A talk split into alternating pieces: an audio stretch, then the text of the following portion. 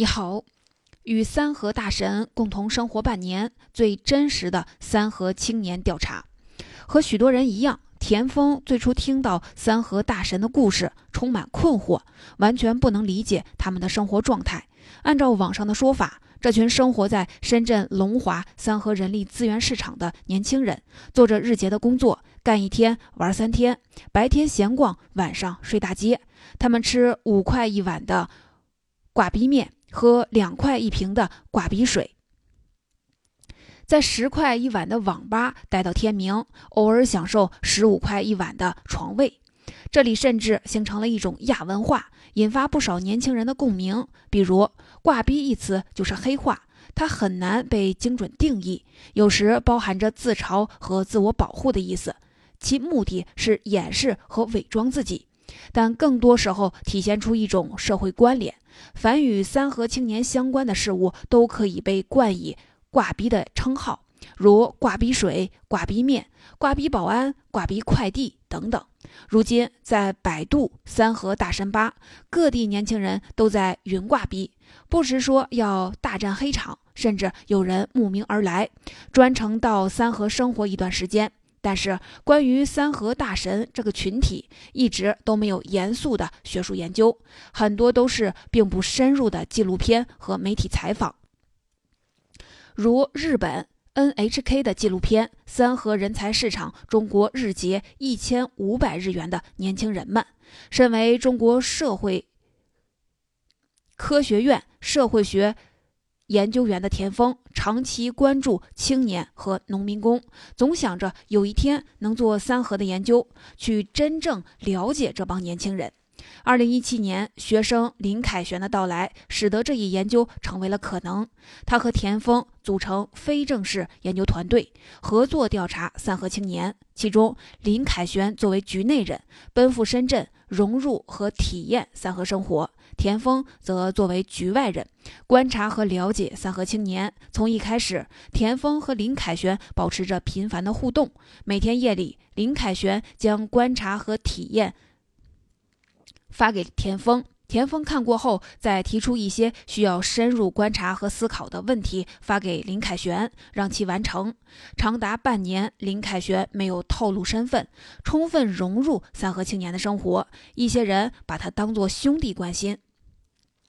同时呢，他也逐渐的完成研究所需搜集的素材。但是他和田丰发现，三和青年的构成非常复杂，无法用一个框架解释。所以他们最后决定采用白描方式，直观描绘三河青年的状态，理解他们对生活、工作的选择，以及通过这一选择而聚集在三河背后的逻辑和意义。在调查过程中，林凯旋见到 NHK 纪录片里的宋总。林凯旋称，宋总觉得自己被骗了，因为当时是一位中国人找到他，询问是否愿意赚钱，而且保证所拍视频只有在日本才能够看到。结果纪录片传到中国，一些青年戏谑他已经火了，很多人见到他就像在动物园见到了动物一样，却有不少人可怜他，为他团饭。所以，宋总很长时间都是在他他人的接济下活着的。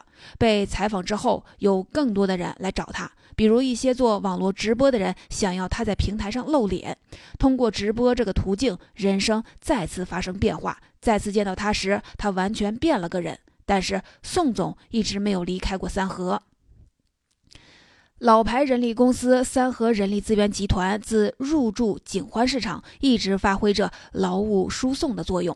二零一九年初，田丰和林凯旋完成这项研究的写作，但是出版并不容易。辗转多个出版社后，终于在二零二零年八月出版，书名为《起步怀归：三河青年调查》。起步怀归出自《诗经》，意为“难道我不想回到我的家乡吗？”田丰称，书名有两层意思：一层表明老一代农民工是落叶归根，新一代农民工却处于悬浮状态，不回家乡；另一层则是强调归，这些人出路将来在哪儿呢？二零二零年的八月，田丰和林凯旋又去了一趟深圳。疫情期间，三河市场面临改造，变化挺大，网吧、小商店没了，按朝日结的还在。以前聚集在三河劳务市场，因为封起来了，都分不到周边的公园。他们现在睡觉也不能睡在三河市场，只能睡在周边的公园。不过，这些做法治标不治本，无法真正消除三河青年的现象。他们觉得，三河青年的出路不在于别人给他们划定了什么路线，而在于他们改变人生轨迹的意志和能力。教育是为数不多的社会能够帮助农村青年选择人生的最重要的手段，也是一劳永逸解决三河青年问题的关键所在。回望这项研究，田丰说：“我做了很多年农民工的研究，最大的感觉是什么呢？现在中国到了这个时候，我们确实得改变以往很多的做法，再不变真的是来不及了。比如教育还在每年以百万速度生产没有技能的人，然后密集型企业快没有了，将来该怎么办呢？混吃等死也是一种新的抗争模式吗？你说？”随着对三和了解的深入，我们发现网络传播的信息并不准确。三和青年是一个构成非常复杂的社会群体，而网络上的信息往往是竭尽所能的从极端的视角看待他们。因此，你们希望通过实地研究突破网络媒体给人们造成的三和青年刻板印象，那能不能具体的讲一讲有哪些刻板印象是不符合实际情况的呢？三和青年主要依托于三和人力资源市场，在这个人力资源市场当中，不停的有全国各地来的人找工作，三和青年只是当中的一部分。网络中传说那种三和大神是极少数，大部分的人都是在找工作过程当中遇到了一些挫折，可能是因为心灰意冷，进入到打零工的状态。整体上来说，它是依托于人力资源市场，形成了一个以做日结、打零工基础的群体，跟网络传说这种天天去垃圾堆里找东西吃或者混吃等死不一样。但是也有一些慕名而来，打工打得很累，觉得三河打零工这种生活状态挺好，专门跑到这个地方生活的人。你们估算过三河青年的数量吗？算不出来，因为他们是一个流动性的群体，即除了极少数的相对固定，大部分的人可能会在那里待一段时间就走了。换位想一想，天天挨饿，你也不会在那儿，而且他们已经经过了很多的更新。你想想，这种生活状态，寿命不会很长的。这样看，三河大臣这种身份也是流动的，比如今天是三河大神，明天可能就不是了。对我们称之为是挂逼状态。他们进入挂逼之后，可能挂一段时间，毕竟没吃没喝没钱，睡大街也不舒服，觉得这种状态也让人不爽时，可能就会想有一点点的改变。他是以个人状态切换，个人人群状态也不不停的切换。比如有一些人当过一段时间的三和大神，忽然有一天醒悟出去了。他挺怀念那个地方，可能住在附近，闲着没事儿还跑过来，所以这个群体的整体规模不太好估算。你认为三河青年中间形成了一种归属于底层社会的亚文化，姑且称之为三河文化，能不能概括下三河文化具体有哪些特征？我们又该如何理解这种亚文化呢？第一，整体来讲是没有耻感。正能量教育都是你需要奋进，如果不努力，大家就会瞧不起你。但是在那个地方，你会发现有我这种生活状态人的挺多，睡大街的人也挺多。第二，它已经形成了每个人的个体化的生存状态。我的生活就是我自己，我不能指望别人来救我，对别人也无能为力。他与家人之间的联系也很淡，因为他跟家人联系时会受到很大的压力，也没有办法向家人交代这种生活状态。第三，混吃等死的生活状态也是文化状态。比如，我在这个地方干了一天，活得不好，但是我能活下来，比较轻松，处于可以接受的舒适带。一份好工作能让我赚钱，但到了之后，由于能力被限制，够不到，突破不了天花板。我发现努力的结果跟我去做日结差不多。慢慢开始有一些自我麻痹或者自我放弃，其实每个人都会这样。你努力很久之后会进入疲倦期，打工打不动了，我歇一歇，那时就进入挂逼状态。码字也是一样，码不动了，我不码了，我歇着。只不过我们不码了，可能一时半会儿进入不了挂逼状态。混吃等死的人生态度属于这种亚文化的内涵，但同时你也认为，相比老一代的农民工，九零后和零零后的农民工选择在大都市里混吃等死，也是一种新的抗争模式。您如何看待这种抗争模式的作用和局限呢？中国从改革开放以后，尤其是在深圳早期劳动力密集产业很聚集时，一直都存在着对农民工的盘剥，包括现在压身份证、黑中介、黑工厂，都是早期遗留下来的一些弊端。按道理说，中国进步那么多年了，二三十年前就应该改变，但实际上没有实质性的改变，这就变成了什么呢？老一代的农民工进入城市时，目标非常的明确，我要为全家赚钱。现在九零后的农民工进入城市后，父辈已经替他积累了一定的财富，目标变成我要实现我自己，我要寻找我自己的生活方式。如果从他们自身的成长经历来讲，大部分九零后农民工从小是在市镇长大，因为教学已经改革，他们进入到城镇、县城生活，已经很适应城市生活。但是他的个人能力又达不到他所向往的生活要求，实现不了自己的目标。比如赚钱，我并没有什么特殊的工作技能，只能跟我的父亲一样去工厂做体力劳动，导致他们对这种生产线的活儿有排斥心理。讲白了，在农民工制度上，中国进步没有那么快，没有跟上这个时代的发展。还有一个因素，六零后农民工都有农村工作的经历，耐受力很强。天底下最累的活儿就是干农活儿。我们以前说面朝黄土背朝天，又热又没有着落。但是九零后的农民工没干过农活，自然而然就会对企业的压迫和剥削形成一种抵触和反抗意识。而对六零后的农民工而言，能进入工厂干活是一种幸福，没有种地累，还能赚更多钱。对九零后农民工而言就不一样，我从小没有受过这种罪，你现在让我受这个罪，我当然不干了。早期中国工人会砸机器，但三和青年没有固定的对象。他们从黑工厂出来以后打零工，相当于每天换东家，没有固定的对象，又被分得很散。在这种情况下，他们团结不起来，没有那么多人。你要是把工厂里三百个人聚在一起，那很容易，可以有其他的抗争方式，但他们没有那种抗争的基础。摆在路边的快递日结招聘启事。快递和工地保安是三和青年日结工作选择最多的三种类型。三和文化为什么会流行呢？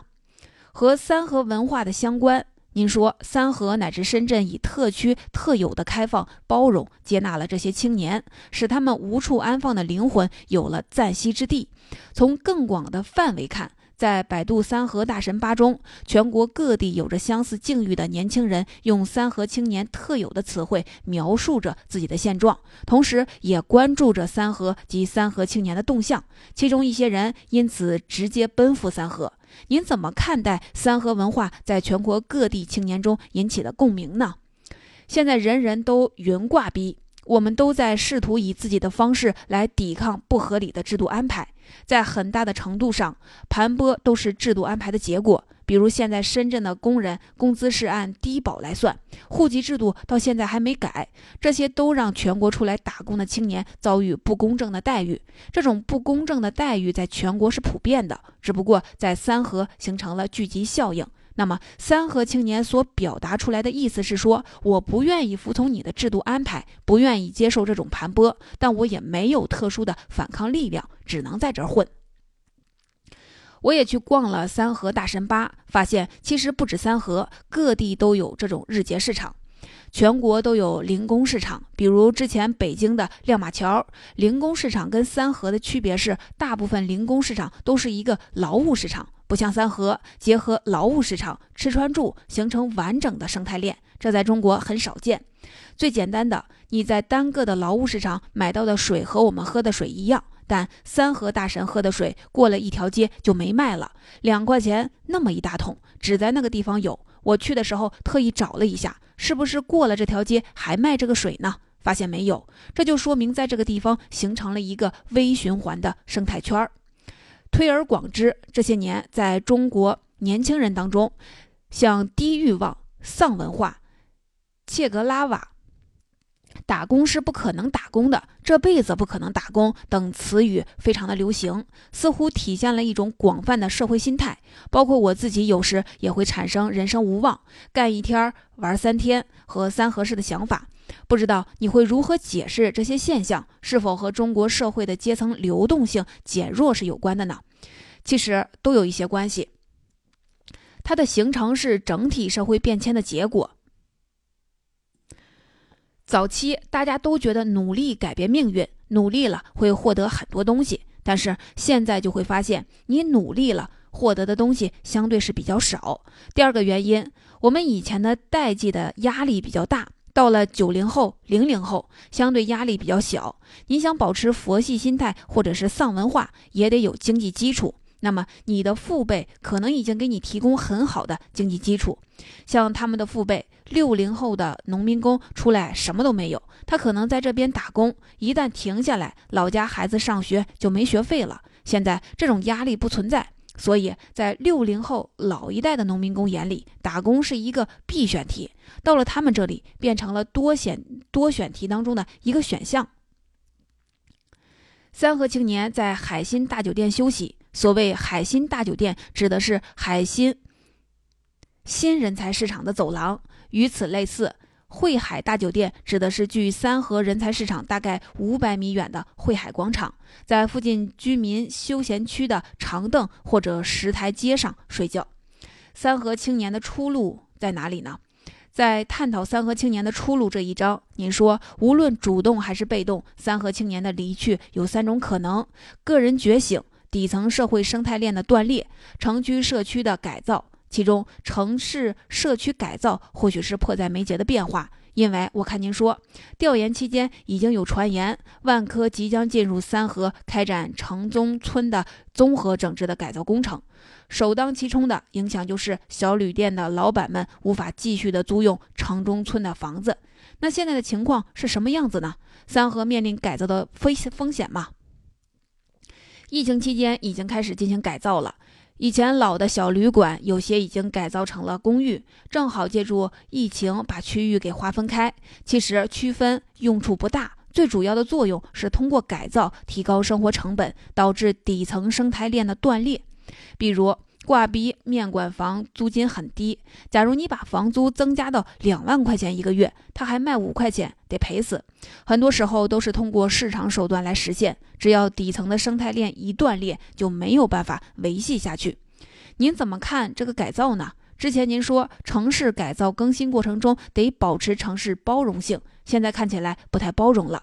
是的，一个城市对他外来务工者的包容性，一定程度上体现在给他们一定的生存空间。但是，你从城市发展角度来讲，这种生存空间肯定越来越小。比如，租房价格肯定是水涨船高。您估计现在的改造会对他们产生什么样的影响呢？上周，我和凯旋又去了一趟，改造在疫情期间已经开始了。网吧、小商店没有了，招日结的还在。以前聚集在三河劳务市场，因为封起来了，都分不到周边的公园。他们现在睡觉也不睡在了三河市场，只能睡在周边的公园。实际上，它的改造只会导致分散。说白了，治标不治本。我把三河市场改造了，它会在三河市场周边出现。如果三河市场周边改造完，他又跑到东莞、惠州，其实真正的改造还是得靠教育。聊到教育，您觉得三河青年的出现，某种意义上也是中国经济增长和社会发展滞后之间的矛盾体现。而社会发展滞后最大的体现就是教育，一方面是充满中产焦虑和精英焦虑的海淀家长，培养各种学霸。另一方面是源源不断的通过薄弱农村教育走出数以亿计的没机会接受高等或职业技能教育的廉价劳动力青年。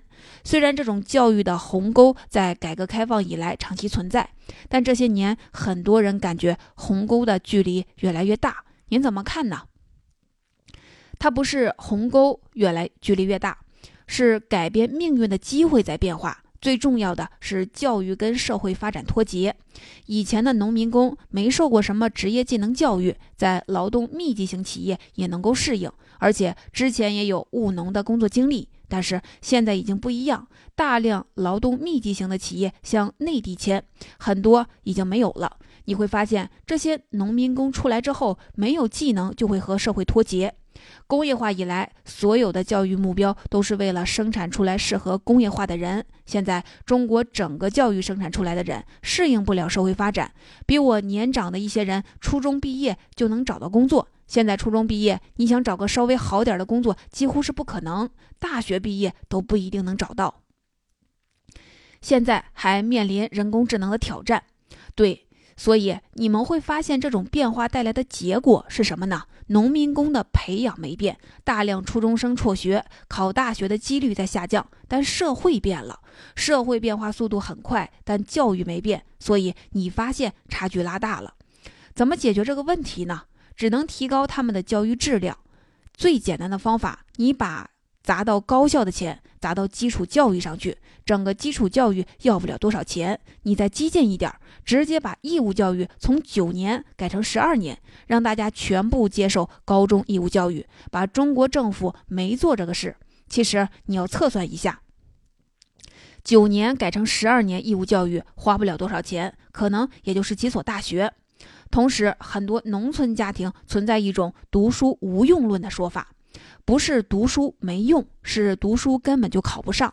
典型的例子，以前你到县城中学去看，有的地方经常会有一两个人考上重点大学，一两个北大、清华都有。这些年你到县城里边考北大、清华基本全没。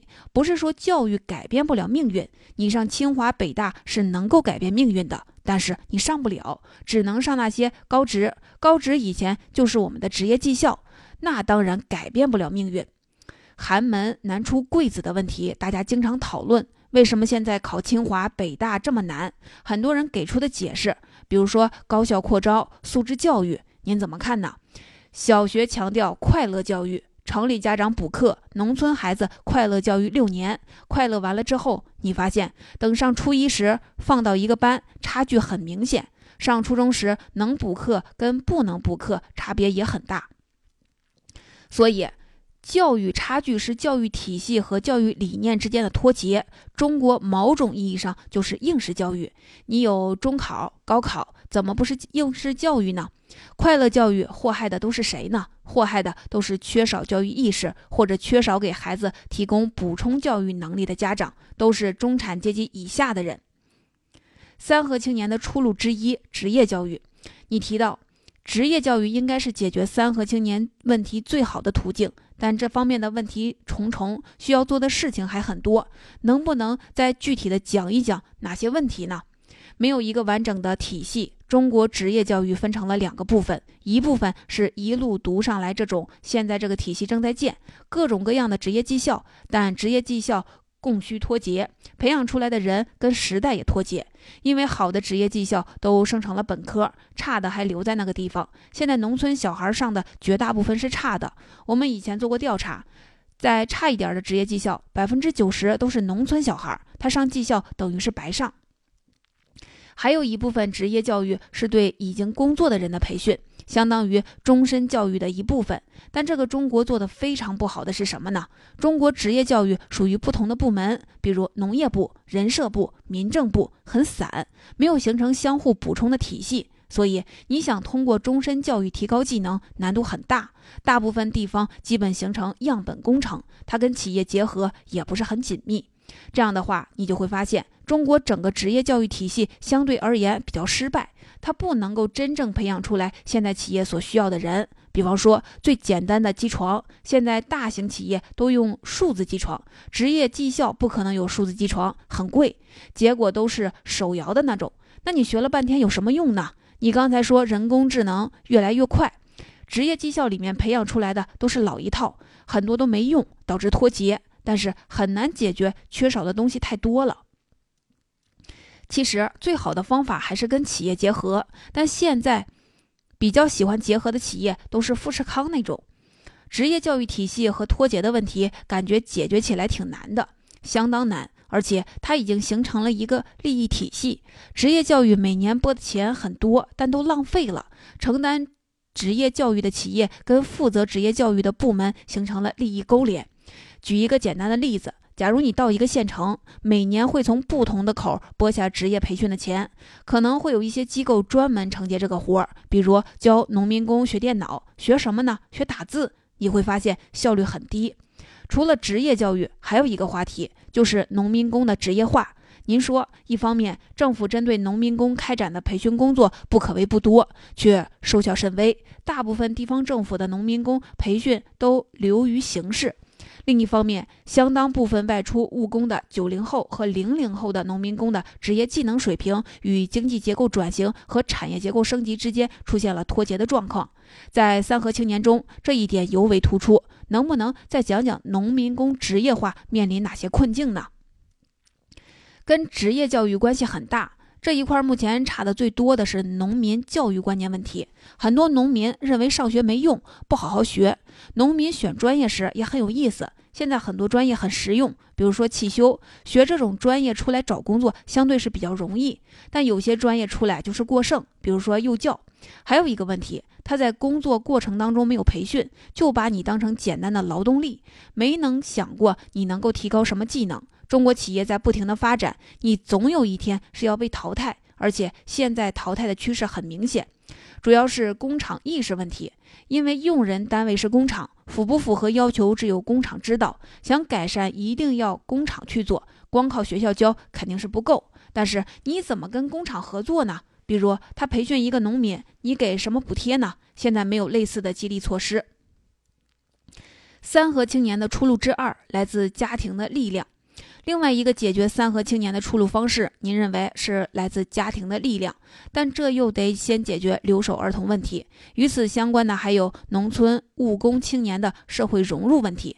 关于如何解决留守儿童和农民工的社会融入问题，你有什么想法吗？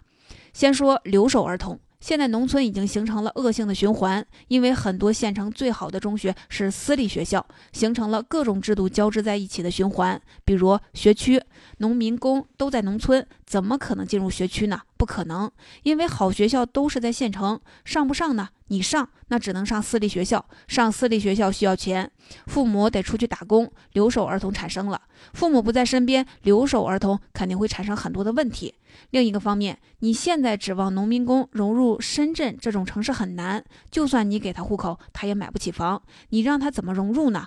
我曾经写过一篇文章，融入分成四个方面。经济社会身份认同，经济就是说你挣的工资能不能达到城市人的水平；社会指的是你有没有获得相应社会保障；心理指的是你是不是认为自己是城里人；身份指的是你是不是也跟城里人一致呢？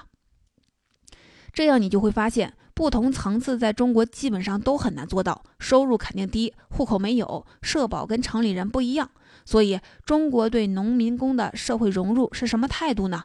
我们一直沿袭着改革开放早期的那套思路：农民工就是农民工，打完工之后就要把他们送回家，回家养老完事儿。但是现在你不能那么做。以前我们劳动力富裕，现在明显看到没有那么多富余的劳动力。你应该想办法把这些农民工转成职业工人，留在城里，不一定留在北京、上海、深圳，可能留在二线城市。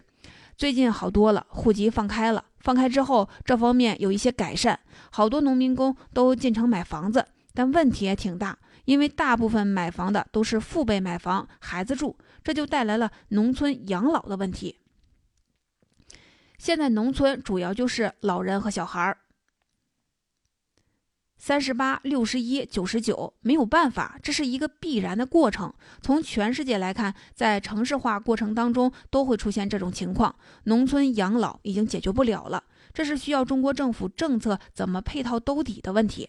而且现在农村已经很明确，叫家庭养老，因为你已经错过解决时机。六零后当初出来打工，你让他留在城里，就不会出现这么严重的农村老龄化。但是现在六零后都回去了，那你怎么办呢？你再想办法把它拉出来吗？成本太高了，只能放在农村慢慢的消化。